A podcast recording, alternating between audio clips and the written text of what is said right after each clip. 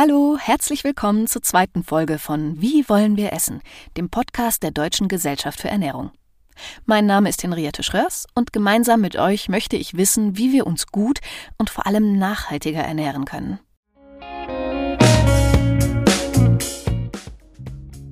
In der ersten Folge von Wie wollen wir essen haben wir das große Fass Ernährung und Nachhaltigkeit aufgemacht und dabei gemerkt, es ist gar nicht so einfach weil Ernährung einfach so viele Bereiche der Nachhaltigkeit berührt.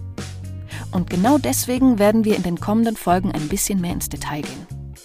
Wir wollen uns die Bereiche Gesundheit, Umwelt, Tierwohl und Soziales näher anschauen. Gesundheit ist aus unserer Sicht sogar so wichtig, dass wir ihr gleich zwei Folgen widmen. Dazu spreche ich gleich mit Professor Bernhard Watzel. Er ist der Präsident der DGE und hat sich in seiner wissenschaftlichen Karriere vor allem damit beschäftigt, welche positiven Eigenschaften Lebensmittel auf den menschlichen Körper haben und welche Empfehlungen er für eine gute Ernährung hat. Doch jetzt bekommt ihr erstmal einen kleinen Eindruck, was solche Empfehlungen eigentlich sind und woher sie kommen.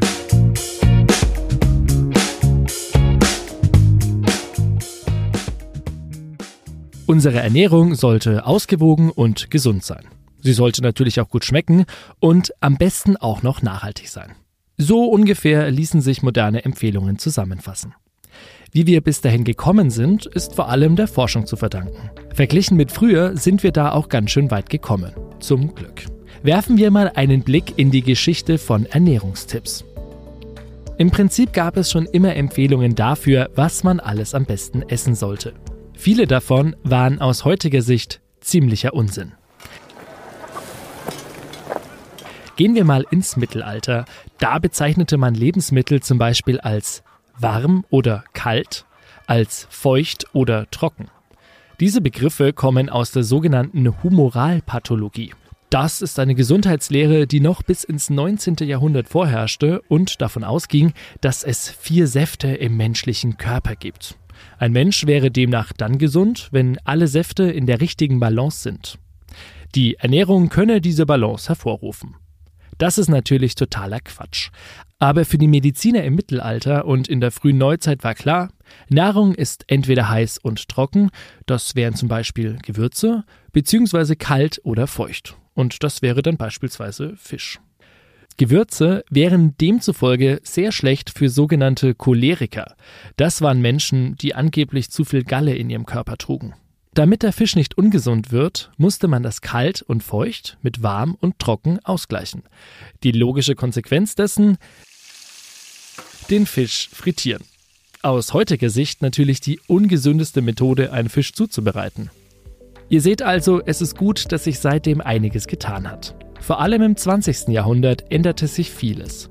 Das liegt vor allem am wissenschaftlichen Fortschritt und an neuen Methoden, nicht nur den menschlichen Körper, sondern natürlich auch den Einfluss von Lebensmitteln besser zu verstehen.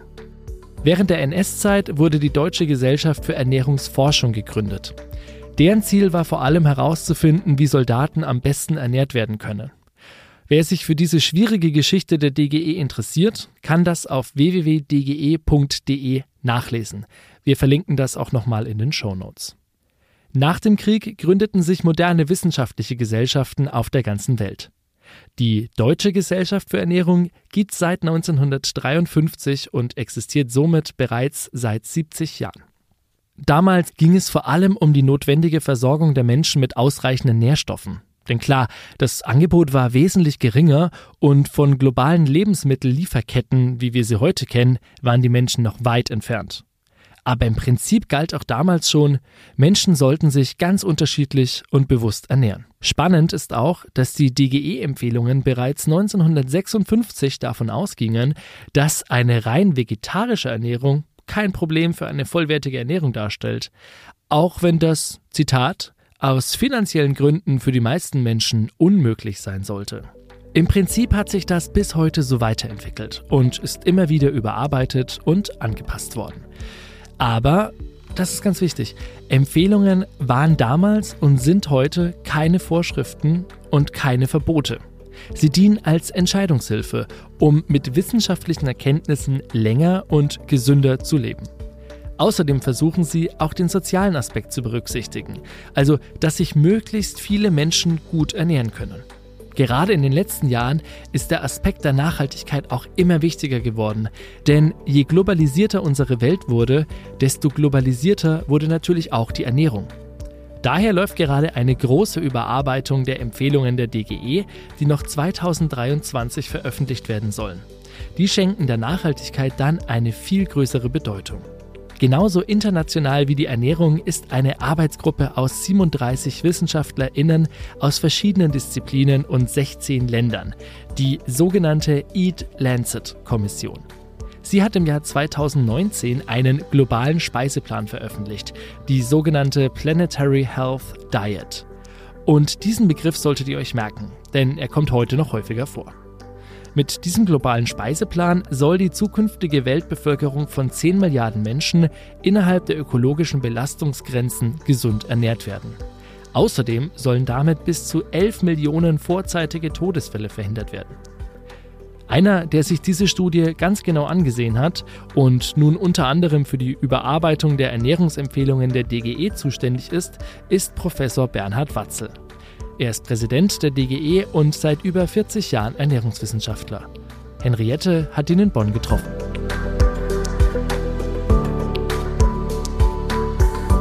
Hallo Herr Watzel, willkommen im Podcast. Hallo. Im Podcast von der Deutschen Gesellschaft für Ernährung, deren Präsident Sie sind. Aber noch, noch gar nicht so lange, oder? Nein, erst seit 1. September dieses Jahres. Aber vorher waren Sie der DGE schon lang treu. Ich bin ähm, 23 oder 24 Jahre im Präsidium der DGE in verschiedenen Funktionen tätig, äh, bis vor kurzem Vizepräsident und wie gesagt seit 1. September Präsident.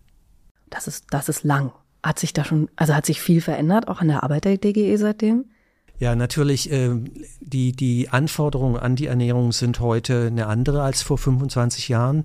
Der Kenntnisstand, äh, Zusammenhang, wie beeinflusst die Ernährung die Gesundheit, äh, die Bedeutung der Darmbakterien und der Einfluss der Ernährung für die Zusammensetzung, die Stoffwechselaktivität der Darmbakterien bis hin zu dem Thema Nachhaltigkeit, Klimaeffekte unserer Ernährungsweise. Und insofern haben wir ständig neue Herausforderungen, wo wir als Deutsche Gesellschaft für Ernährung auch eine Stellungnahme, eine Position beziehen müssen. Und insofern bleibt es immer ein spannendes Arbeiten zu diesem Themenbereich Ernährung. Haben Sie schon mal Insekten gegessen? Ja, eher unbewusst. Maden in Kirschen zum Beispiel. Oh. Äh, ja, also in, in bewusst äh, ausgewählt, nein, noch nie, aber sicherlich in, in Obst. Äh, wir hatten in meiner Kindheit einen großen Garten, ich habe immer sehr viel Obst gegessen und als Kind war man da gar nicht so sehr erstaunt, wenn dann ab und zu mal ein Wurm in so einem äh, Stück Obst drin war. Insofern, das ist eine Form von Insekten, aber bewusst aktiv äh, auch das Angebot, das wir heute haben zum Thema Insekten, nein. Und ich muss ehrlich sagen, ich bin auch nicht sehr motiviert, äh, das zu versuchen. Ich auch nicht. Ich kam drauf, weil Insekten ja so oft in den Medien auftauchen, also in, in meiner Welt, die nicht in der Ernährungswissenschaft fußt, als die Lösung gegen Welthunger. Und, und ähm, ich habe nur mal Nudeln ausprobiert, die waren aus irgendeinem Wurmmehl. Mehlwurm, Eiweiß. Ja, sowas. Mhm. Und das war, also ich glaube, nur in der Form könnte ich's. Also sobald so knusprige Beine oder sowas, aber nee, kannst du mir gar nicht vorstellen. Tut mir leid an alle Hörerinnen und Hörer da draußen. Ähm, die haben aber ganz mehlig geschmeckt, witzigerweise. Das war sehr unangenehm. Das lag sicherlich nicht an dem Mehlwurm, sondern an der Art und Weise, wie die Nudel zusammengesetzt war, wie sie hergestellt war und so weiter. Und in der Tat ist es ja für viele Menschen auf der Welt nichts Fremdes. In, in Afrika, im Kongo werden 2000 verschiedene Insektenarten schon seit Ewigkeiten als Nahrungsmittel genutzt. Das ist eine Frage der Esskultur, was wir gewohnt sind und äh, ernährungsphysiologisch die Bewertung, also welche Inhaltsstoffe äh, drin sind, äh, ist es wie bei anderen tierischen Lebensmitteln auch. Äh, wir haben viele wertgebende Inhaltsstoffe. Insofern ist das schon äh, ein eine Möglichkeit, das Nahrungssortiment, das Angebot für die wachsende Weltbevölkerung zu erweitern. Und insofern schon ein spannendes Thema. Ja, was für uns gewöhnungsbedürftig ist, ist für andere ganz normal. Ähm, was ist denn das für Sie gewöhnungsbedürftigste, was Sie jemals gegessen haben? Seeigel. Seeigel, das mhm. kann man, wie isst man denn das? Weiß ich bis heute noch nicht. nee, wir, als ich war, als Wissenschaftler hat man ja die Gelegenheit, äh, Kongresse auf der Welt zu besuchen. Ähm, und es gab vor vielen Jahren eine Veranstaltung in Südkorea, in Seoul. Und wir waren da, Kollegen und ich, eingeladen zu einem Essen. Und vieles habe ich wirklich nicht gekannt. Und unter anderem Seeigel, sehr ungewohnt. Ansonsten bin ich eher ein traditioneller Esser, sprich das, was wir in Europa so üblicherweise auf den Teller bekommen. Ähm, das geht dann schon, aber so ganz Exotisches ist dann schon auch schwer. Das werde ich auf jeden Fall mal googeln. Allein nochmal zum Rekapitulieren, wie ein Seeigel aussieht und dann wie man, wie man das essen soll. Aber spannend. Wir wollen in dieser Folge besonders über die Planetary Health Diet sprechen. Ich habe das so verstanden, dass die Planetary Health Diet eine Art Speiseplan für die ganze Welt ist. 2019 veröffentlicht von der Eat Lancet Kommission, einen Zusammenschluss von 30 plus Wissenschaftlerinnen aus 16 Ländern habe ich gelesen. Und dieser Speiseplan soll eine zukünftige Weltbevölkerung von 10 Milliarden, ähm, aktuell haben wir ja seit neuestem 8 Milliarden, das ging vor einer nicht allzu langen Weile ja durch die Medien, ähm, dass die nicht nur gesund ernährt werden, sondern dass das auch innerhalb der ökologischen Belastungsgrenze, Grenzen der Erde funktioniert. 2019 wurde sie veröffentlicht. An mir Normalbürger ist es vorbeigegangen, muss ich ehrlich sagen. Jetzt frage ich mich, was für eine Bedeutung hat die? Wie kam die denn damals an, als sie frisch veröffentlicht worden ist? Ja, diese äh, Empfehlungen der Eat Lancet Kommission, was wir als Planetary Health Diet bezeichnen, ähm, ist eine äh, Empfehlung, eine Referenzernährung, die sehr viel Aufmerksamkeit bekommen hat bis heute, teilweise auch schon äh, ja, äh, zu unkritisch äh, für die Situation in Deutschland, als die Referenzernährung herangezogen wurde. Zunächst mal, äh, es war ganz wichtig, dass mit dieser äh, Referenzernährung, Planetary Health Diet, eine Kombination gemacht wurde, wie es bisher so in dem Ausmaß noch nicht gemacht wurde. Und zwar eine Kombination von dem, von dem Aspekt, ich muss Menschen mit Energie versorgen, Menschen mit Nährstoffen versorgen. Ich äh, idealerweise können sie über die richtige Lebensmittelauswahl ihr Erkrankungsrisiko senken und dann, das machen viele oder das haben bis dahin alle Ernährungsfachgesellschaften so das Ziel gehabt bei der Formulierung ihrer Ernährungsempfehlungen. Was Eat Lancet dann noch äh, zusätzlich gemacht hat, das ist äh, den Aspekt der ökologischen Auswirkungen von der Art und Weise, wie wir uns ernähren.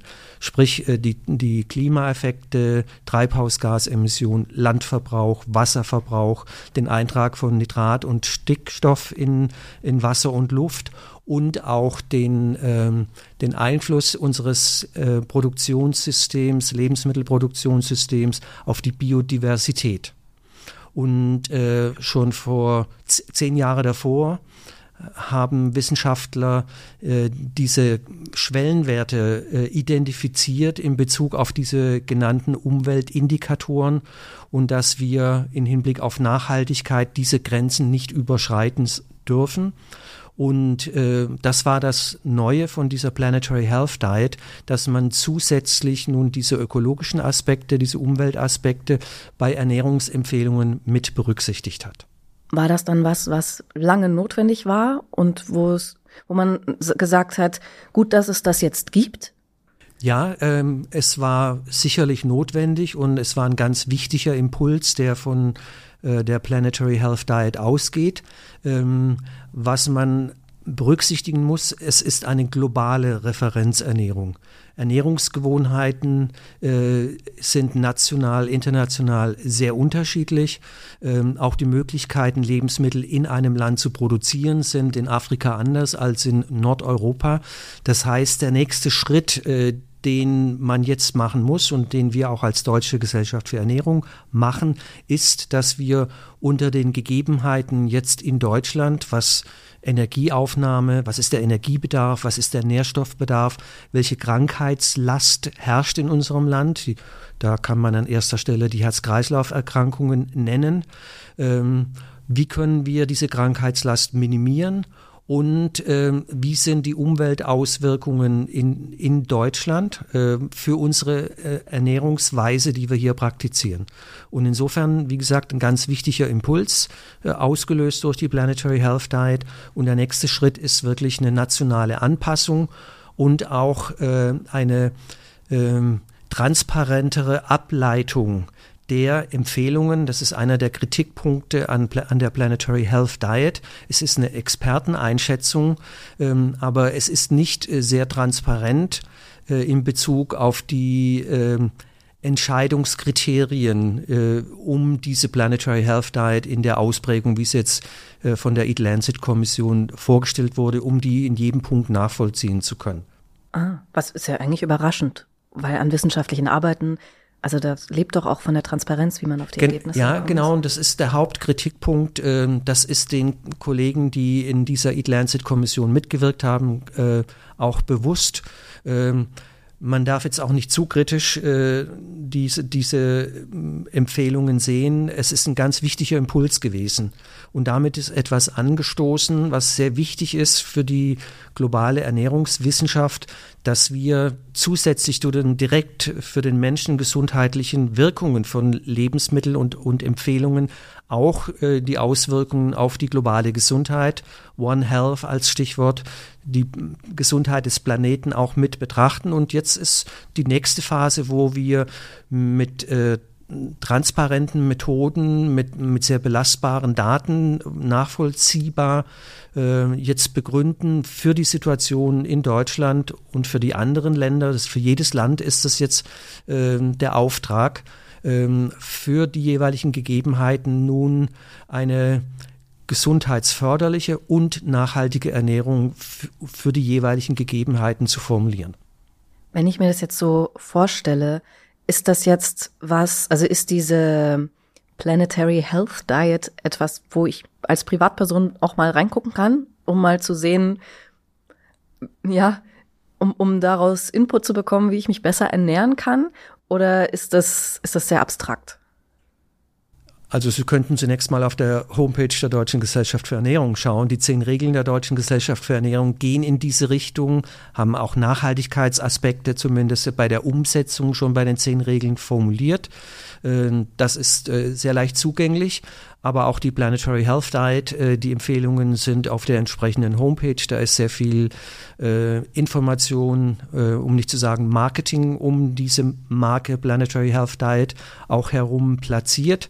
Insofern ist es relativ gut zugänglich, die Informationen für einzelne Verbraucher.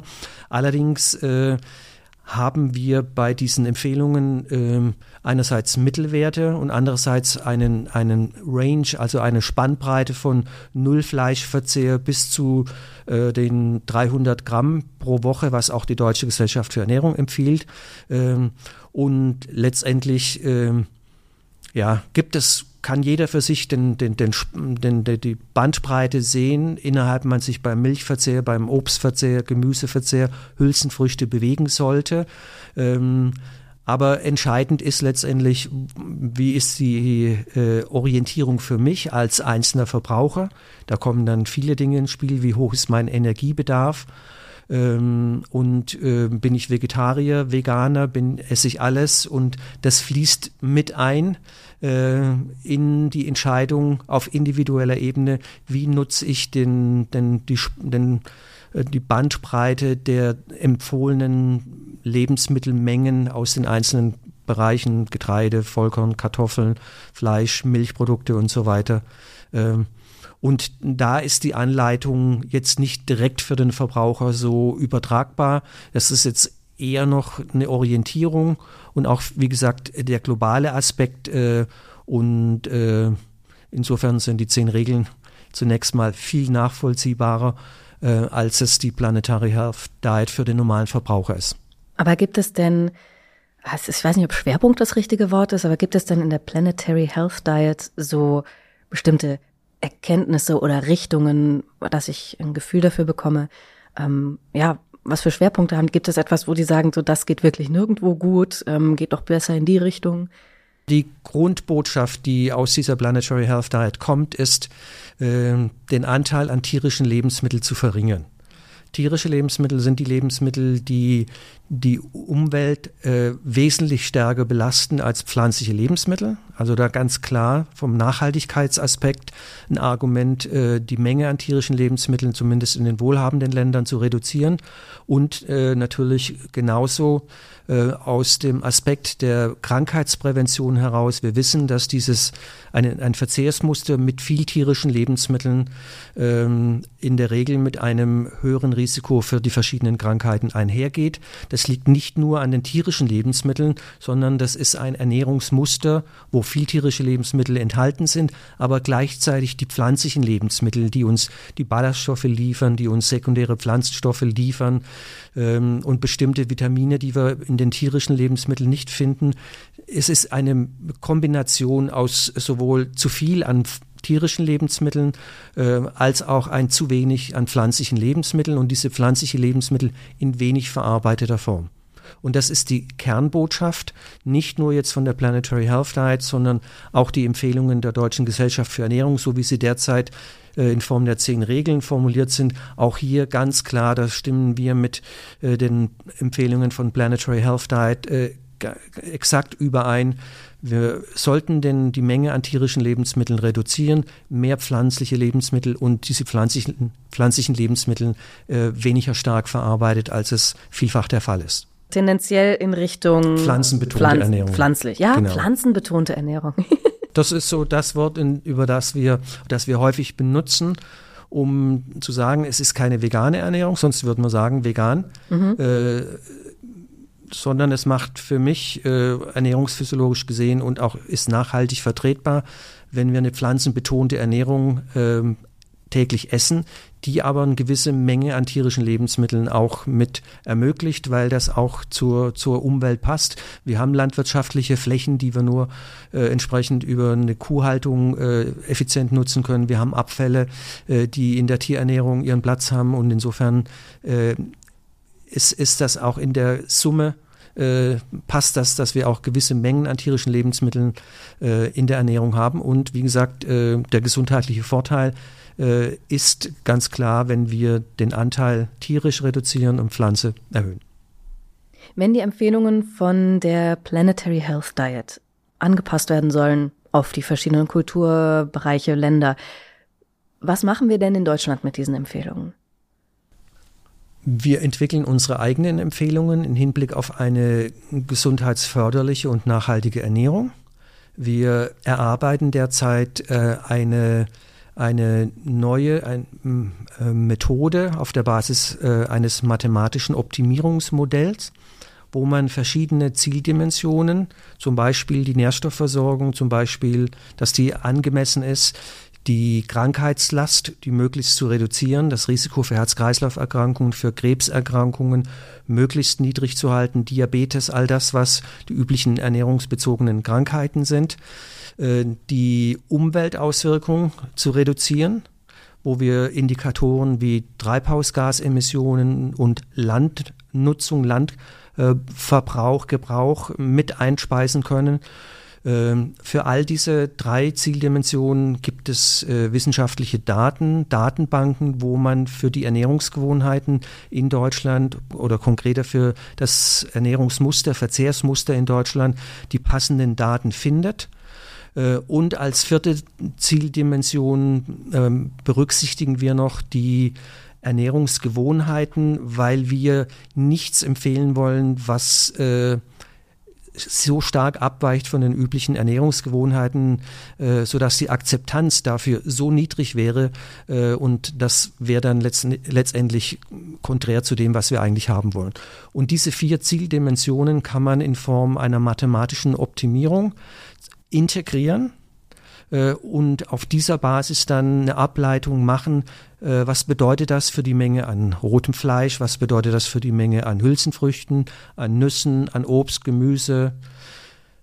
Ja, ich glaube, das sind so die, mhm. wir haben insgesamt 18 Lebensmittelgruppen. Ich will die jetzt nicht alle 18 auflisten, aber das Modell ist so aufgebaut, dass wir für diese 18 Lebensmittelgruppen, die hauptsächlich unsere Ernährung ausmachen, ähm, unter Berücksichtigung dieser vier Zieldimensionen äh, Empfehlungen äh, entwickeln, die dann im Unterschied zu den Empfehlungen zur Planetary Health Diet erstens für die Bedingungen in Deutschland angemessen sind und zweitens sehr transparent äh, mit einer Dokumentation in, in, in, Form von bestimmten Publikationen, die wir derzeit erarbeiten, äh, nachvollziehbar ist, wie wir welche Daten wir haben, wo wir die her haben, wie wir die integriert haben, was unsere Beschränkungen sind, die wir mit in das Modell eingespeist haben und die dann zu einem entsprechenden Output führen. Äh, und dieser Output wird dann die Basis sein, um dann im nächsten Jahr neue lebensmittelbezogene Ernährungsempfehlungen auszusprechen, die diese beiden Hauptaspekte Gesundheit und Nachhaltigkeit mit berücksichtigen. Oh, jetzt raucht mir aber der Kopf. Ähm, ich muss das kurz auseinanderklamüsern. Ähm, weil wenn ich nach, wie ernähre ich mich denn jetzt gesünder und nachhaltiger gehe und ich google und ich lande vielleicht auf der DGE-Website oder so oder jedenfalls lande ich bei Empfehlungen. Da gewichte ich ja nicht 20 Prozent nachhaltig und aber gern vegetarisch, aber vegan nicht so ganz, nur so tendenziell vielleicht. Wie sieht denn das dann, wie sehen solche Empfehlungen denn dann praktisch aus für Normalsterbliche? Im Prinzip kommen wir mit den Möglichkeiten, die wir erarbeiten, in die Richtung, dass man individualisiert, personalisiert nach seinen persönlichen Prioritäten äh, sich die Empfehlungen dann berechnen lässt. Wir erarbeiten derzeit zunächst mal für die Allgemeinbevölkerung 18 bis 80 äh, die, die Empfehlungen und auch jetzt nicht individualisiert. Äh, wir haben trotzdem schon in diesem Modell die Möglichkeit unterschiedlicher Gewichtung für die Umweltaspekte, die Gesundheitsaspekte und die Gewohnheitsaspekte in Bezug auf die Ernährungsgewohnheiten. Ähm, und das können wir auch kommunizieren und, ähm, und schon mal veranschaulichen, was was es bedeutet, wenn ich in die eine Richtung oder die andere Richtung mehr Gewicht äh, lege. Aber mittelfristig wollen wir äh, zum Beispiel für Kinder diese Ableitung machen. Sprich, wir müssen den Verzehr der Kinder beachten. Die haben eine andere Krankheitslast als Erwachsene. Äh, ist auch die Frage, welche zeitliche Dimension betrachten wir. Sind es die ersten 20 Lebensjahre oder die ersten fünf und so weiter? Das sind alles noch Aufgaben, denen wir uns in den nächsten Monaten widmen müssen. Äh, und das, das Modell wird sehr offen ähm, aufgebaut sein, dass man ähm, sofern neue Daten da sind zum Gesundheitsaspekt oder zum, äh, zum ökologischen Aspekt, Nachhaltigkeitsaspekt der Ernährung, da haben wir derzeit noch nicht äh, so viel Daten, wie wir gerne hätten. Aber sobald solche Daten zur Verfügung stehen, können wir das einspeisen und das Modell dann noch fundierter machen in seiner Empfehlung äh, zu den einzelnen Lebensmittelgruppen. Und wie gesagt, langfristig ist es das Ziel, dass Sie als einzelne Verbraucherin äh, Ihre angefangen vom Körpergewicht und Energiebedarf, äh, den sie haben, bis hin zu ihren Prioritäten. Ich möchte mich vegan ernähren, ich möchte mich flexitarisch ernähren. Das kann man dann als Rahmenbedingungen in dieses Modell eingeben und sie kommen, bekommen dann äh, die Empfehlungen äh, unter Berücksichtigung der, wie schon erwähnt, der vier verschiedenen Zieldimensionen. Ich stelle mir das gerade vor wie in so einer Zeitschrift, wo man dann so ein, so ein Quiz hat. So, ähm, Wiegen Sie zwischen X und Y? Ja, nein. Und dann geht's zum nächsten. Würden Sie sich gerne vegan ernähren oder reicht vegetarisch auch oder doch ab und zu mal Fleisch? Und dann so, ja, nein, vielleicht. Und dann zieht sich immer so weiter. Zum Schluss ja. kommen dann die Empfehlungen. Ja, im Prinzip ist das ein stufenweises Vorgehen, wo man immer weiter klärt, welche Daten, welche Entscheidungen getroffen werden, was wichtig ist. Und das macht man jetzt natürlich nicht mehr auf dem Blatt Papier, sondern äh, im, in Form einer App, die es dann geben wird, wo man am Handy entsprechend äh, diese Informationen bekommt oder wenn man auf die Homepage der äh, DGE direkt geht am Computer.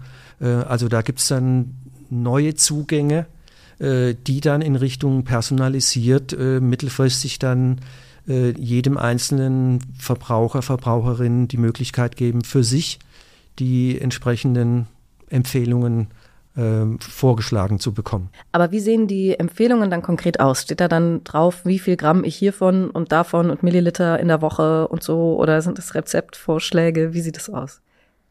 Also das, was das Modell an Ergebnissen vorlegt, sind für 18 Lebensmittelgruppen die täglichen Mengen, die sie von den einzelnen Lebensmitteln essen sollten.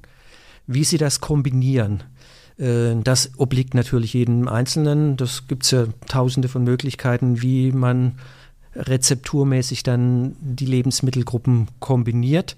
Ähm, das ist momentan noch nicht jetzt äh, als Idee geboren, aber sicherlich ist es auch mittelfristig etwas, wo man basierend zu diesen empfohlenen Lebensmittelmengen dann auch äh, entsprechende Rezepte anbieten kann. Gibt es Empfehlungen von der Planetary Health Diet, die in Deutschland nicht umgesetzt werden können?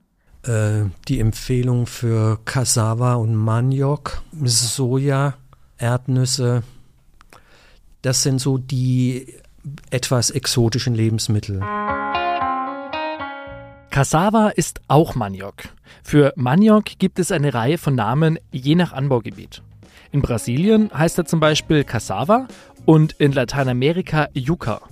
Die aus dieser Nutzpflanze gewonnene Stärke der Pflanzen wird Tapioca genannt. Ansonsten ist all das, äh, was auch in Deutschland äh, gegessen wird, die Hülsenfrüchte, die Nüsse, die Ölsaaten, Gemüse, Obst, Milch, weißes Fleisch, rotes Fleisch. Ähm, und wie gesagt, es gibt eine globale Perspektive. Insofern ist es nicht überraschend, dass bestimmte Lebensmittel empfohlen werden. Bei uns wäre es eher eine Kartoffel als Stärkebeilage, in anderen Ländern Maniok ähm, oder dann verschiedene Formen von Soja, äh, die wir hier eher weniger essen. Ja. Mir ist neulich erst aufgefallen, dass in meiner Kindheit in den 90ern Milch überall als wahnsinnig gesund bepriesen wurde, einfach überall. Das ist heute einfach, das ist nicht mehr so, ich weiß nicht warum. Sie wissen es bestimmt. Mhm. Ähm, was sagt denn die Planetary Health Diet dazu? Die Planetary Health Diet sagt, man, wie bei vielen Lebensmittelgruppen, man kann von 0 bis 500 Gramm Milchäquivalente konsumieren.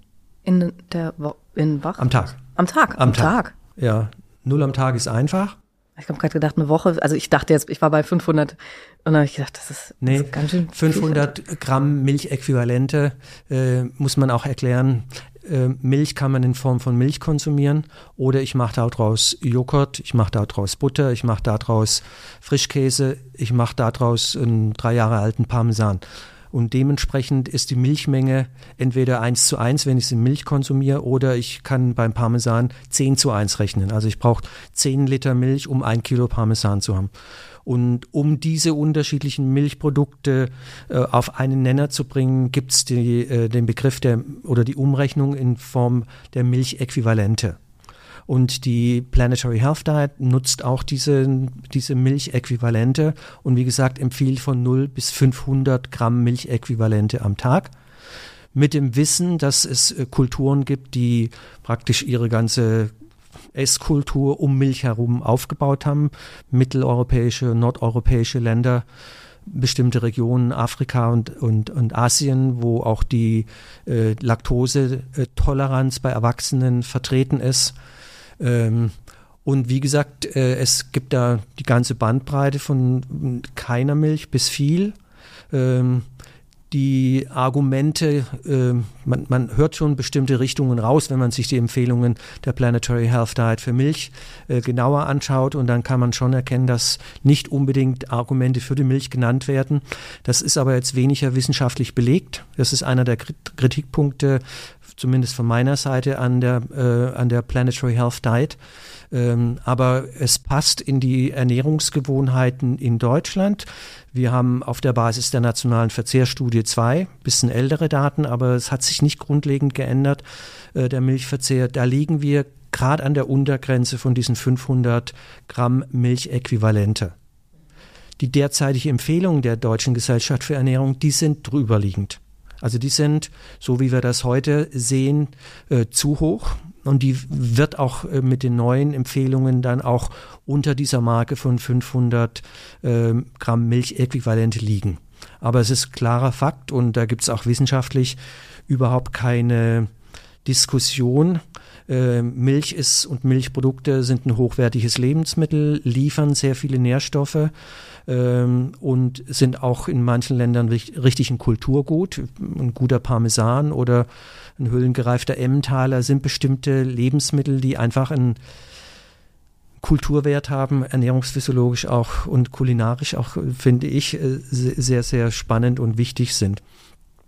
Und warum wir jetzt ausgehend äh, zu Ihrer eingangs formulierten Frage nicht mehr so sicher sind, äh, wie Milch, ob Milch uns gut tut, ist eher ein Problem der sozialen Medien und der äh, Reichweite, die einzelne äh, Experten in Anführungsstrichen heute bekommen äh, und offensichtlich auf eine gewisse Unsicherheit in der Bevölkerung stoßen, die äh, für solche Botschaften offen sind. Von Seiten der Wissenschaft ist es eine ganz klare Bewertung, äh, sowohl hier in Deutschland, Europa, äh, global gesehen. Die WHO empfiehlt äh, Milch äh, und Milchprodukte. Ähm, ja, also klares Bild, aber in der Öffentlichkeit äh, und in den sozialen Medien findet man durchaus sehr kritische Töne, die aber, äh, wo keine wissenschaftliche Daten dahinter stehen. Naja, ich kenne das, ich bin halt in so einer, in so einer Bubble unterwegs, auch Medien. Ähm, wenn man in einem. Das sind alles Veganer? Wenn man in einem jungen Medienhaus den Kühlschrank aufmacht, dann ist, sind da fünf verschiedene Milchsorten, die alle nicht aus der Kuh kommen. Ja. Und also jedenfalls auch gar kein Tier. Ziegenmilch habe ich auch noch nie gesehen in einem Bürokühlschrank. Ja auch spannend. Ich trinke ja. meinen Tee nur mit Ziegenmilch. Ähm, also bei mir ist das einfach so wahnsinnig präsent. Und ähm, ja, und dann habe ich mich eben dran erinnert, so früher gab es wahnsinnig viel Werbung. So wenn ich ja. muss, oder ich dachte irgendwie dann auch in der Grundschule, wenn ich viel Milch trinke, dann wäre ich groß und stark. das ist jetzt nirgendwo mehr. Also es ist, das ist weiterhin richtig, wenn Sie Milch konsumieren, je, nach, je nachdem, wie wir viel definieren, aber für, die, für den Aufbau der Knochenmasse und der Knochendichte sind die ersten zwei Lebensdekaden wichtig. Und wenn Sie da nicht genügend Kalzium und Vitamin D in Ihrer Ernährung haben, dann ähm, wird es kritisch, eine ausreichende Knochendichte in den ersten zwei Lebensdekaden zu entwickeln. Danach können Sie die Knochendichte nicht mehr weiter fördern. Dann geht es nur darum, das Absinken im Laufe der nächsten Lebensdekaden zu möglichst langsam zu ermöglichen und nicht äh, das schnell zu erreichen, beziehungsweise auch möglichst ein hohes Niveau äh, am Ende der zweiten Lebensdekade zu erreichen, um gute Chancen zu haben, im Verlauf des Lebens gerade als Frau nicht an Osteoporose zu erkranken. Also und dafür sind zwei Portionen Milch ausreichend. Milch und Milchprodukte. Es braucht keine drei oder vier. Und Kanada wurden früher mal fünf Portionen Milch äh, empfohlen. Was ist denn Heute, eine Portion? Bitte? Was ist denn eine Portion? Also ein Glas Milch oder ein Becher Joghurt oder äh, vielleicht 30 Gramm Käse, so in, in der Richtung. Ja. Ja. Also das ist, das braucht man definitiv, definitiv nicht, um mit dem äh, Blickpunkt Knochenentwicklung äh, junge Menschen ähm, aber eine gewisse Menge an Milch ist hilfreich, weil wir bei den üblichen Ernährungsgewohnheiten etwa die Hälfte des Kalziums aus Milch Milchprodukten aufnehmen. Und wenn Sie komplett auf Milchprodukte verzichten, dann sind Sie entweder jetzt bei der Supplementierung, dass Sie Kalzium angereicherte pflanzliche Milchalternativen kaufen oder halt wirklich, äh, wirklich sehr gut wissen, äh, über welche Gemüsearten, ähm, Brokkoli und, und äh, Grünkohl und bestimmte Nüsse und natürlich auch das Leitungswasser und Mineralwasser ist eine wichtige Quelle für Kalzium, auch mit einer sehr hohen Bioverfügbarkeit. Also ich kann aus dem Trinkwasser das Kalzium, sofern es in hohen Mengen da ist, auch genauso gut aufnehmen wie aus der Milch. Aber wenn ich Milch komplett weglasse, und Milchprodukte muss ich darauf achten, wo, über welche Quellen bekomme ich dann mein Kalzium. Und das sind vor allem die ersten zwei Lebensdekaden ganz wichtig. Um zu den Empfehlungen der Planetary Health Diet zurückzukommen, dieses Wort ist auch wirklich der Zungenbrecher hoch 10. Ich kämpfe mich da noch eine Weile lang drumherum. Ähm, ist Milch scheint mir ein ganz gutes Beispiel zu sein, weil das ist ein Weltspeiseplan und in manchen und, und die Kulturen und die Gegebenheiten in verschiedenen Ländern spielen eine große Rolle. Und wenn man eine Kultur hat, wo eigentlich gar keine Milchprodukte verwendet werden, dann taucht das da auch weniger auf, beziehungsweise so werden dann die Anpassungen auch sein. Und weil Milch und Milchprodukte bei uns eine große Rolle spielen, kulturell verankert sind, sind bei uns die Empfehlungen dann einfach mehr als, mir fällt jetzt gerade kein Land ein, wo es, wo die Milchprodukte wahrscheinlich ein sehr weit weg ist, asiatisches Land. Milch ist da sicherlich ein Sonderfall, weil, wie Sie zu Recht sagen, es einfach sehr große Unterschiede gibt, was die natürliche, in Anführungsstrichen, Verfügbarkeit von Milch angeht. In bestimmten Regionen waren einfach keine Säugetiere da, äh, von denen man die Milch nutzen konnte. Ähm, und insofern ist die Milchgruppe ein ganz besonderes Beispiel. Fleisch haben alle Kulturen, äh, rotes Fleisch zumindest und äh, Gemüse, Obst. Natürlich sind es unterschiedliche Gemüsearten und Obstarten, aber die Kategorie Obst, Gemüse, äh, Getreide, ähm, die haben wir in, in eigentlich allen Kulturen. Bei all diesen Empfehlungen fällt mir auf, dass ich das so für meinen Alltag ganz schön abstrakt finde. Und ich habe das Gefühl, ich muss richtig viel Zeit investieren und, und recherchieren und gucken, wo finde ich was und was bedeutet das. Und ich koche nicht mal gern. Also, und ich glaube, es gibt viele Leute, die sich nicht hinsetzen und sich jetzt aktiv informieren, ähm, welche, welche Ernährungsempfehlungen eigentlich gerade aktuell sind. Wie realistisch sehen Sie denn die Umsetzung dieser Empfehlungen? Ja, das ist eine ganz wichtige, eine Schlüsselfrage, vor allem eine Schlüsselfrage in Bezug auf die Klimaauswirkungen unseres Ernährungssystems. Wir reden ja alle über die wenige Zeit, die wir haben, um die äh, Überwärmung oder die zu starke Erwärmung der, der Atmosphäre äh, zu, und der Welt äh, zu verhindern oder das zu reduzieren. Äh, und insofern müssten wir eigentlich morgen schon andere Ernährungsgewohnheiten praktizieren. Und äh, wir sind alle, real, oder ich bin da realistisch genug, äh, Blick zurück in, der Vergangen, in die Vergangenheit. Ernährungsgewohnheiten sind extrem stabil. Die werden in der Kindheit festgelegt, die werden äh, dann ein lebenslang praktiziert. Und insofern ist es sehr schwer, Ernährungsverhalten zu verändern in Hinblick auf eine gesündere. Das funktioniert ja auch seit Jahrzehnten nicht, obwohl wir das als Deutsche Gesellschaft für Ernährung propagieren und, und, und äh, dass unser täglich Brot ist, eigentlich alles dazu zu äh, zu erarbeiten, um eine Orientierung zu einer gesünderen Ernährung äh, zu geben. Jetzt kommt noch der Aspekt der nachhaltigeren Ernährung äh, und das werden wir über die üblichen Wege nicht erreichen und auch nicht vor allem in der kurzen Zeit, wo es eigentlich notwendig wäre. Das heißt, äh, da ist äh, ganz viel ähm, Ernährungspolitik wichtig, um zum Beispiel im Bereich von äh, äh, Gemeinschaftsverpflegungseinrichtungen, wo jeden Tag 17 Millionen Menschen ähm, in Deutschland einen Teil ihrer Hauptmahlzeiten bekommt, dass man solche Wege äh, sehr bald jetzt einschlägt, um dort äh, Qualitätsstandards, wie sie von der Deutschen Gesellschaft für Ernährung stand, äh, äh, definiert sind, Qualitätsstandards, dass man da in die Richtung kommt, dass sie auch vor Ort so umgesetzt werden, dass der Mensch, der in die Kantine geht, dann auch die Wahl hat, ein vegetarisches Essen zu haben oder je nach seinen Prioritäten vielleicht auch ein veganes ähm, Menü wählen kann. Er muss das ja nicht jeden Tag machen, aber dass wir attraktive äh, kommt natürlich auch wiederum das Thema der Preise äh, ins Spiel.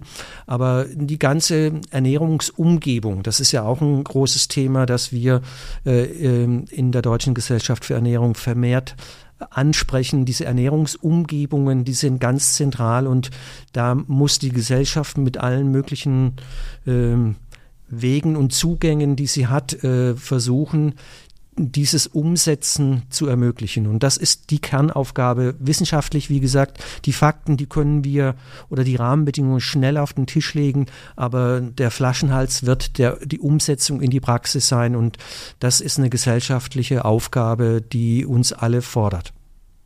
Wann haben Sie denn das letzte Mal Ihre Ernährungsgewohnheiten geändert? Ich denke, ich habe das mit dem Studium gemacht.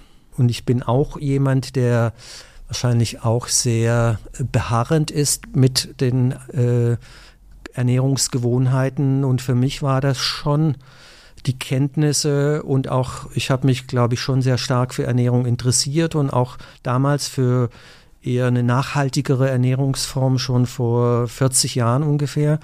Und das hat mich bis heute begleitet und motiviert mich äh, für eine gesündere und nachhaltige Ernährung mich einzusetzen. Also jetzt nichts Akutes, was ich in, jetzt in der aktuellen Klimadiskussion noch geändert habe. Natürlich noch mehr das Bewusstsein über die, äh, die Menge an tierischen Lebensmitteln. Aber äh, das ist intuitiv auch nie so ein großes Thema gewesen für mich, äh, dass ich noch nie ein Freund war von großen Mengen an tierischen Lebensmitteln. Aber so Studium war für mich sicherlich so die Erkenntnis und äh, bis heute so praktiziert. Perfekt, dass Sie gerade das Thema Ernährungsumgebung ansprechen. Darum wird es nämlich in unserer nächsten Folge gehen mit ähm, Peter von Philipsborn zum Thema, ähm, was muss sich strukturell, politisch am System ändern, damit wir, damit es uns auch im Alltag leichter fällt, tatsächlich uns ähm, gesund und nachhaltig zu entscheiden und dann auch zu ernähren. An dieser Stelle vielen, vielen Dank für den Input Gerne. und für Ihren Besuch im Podcast.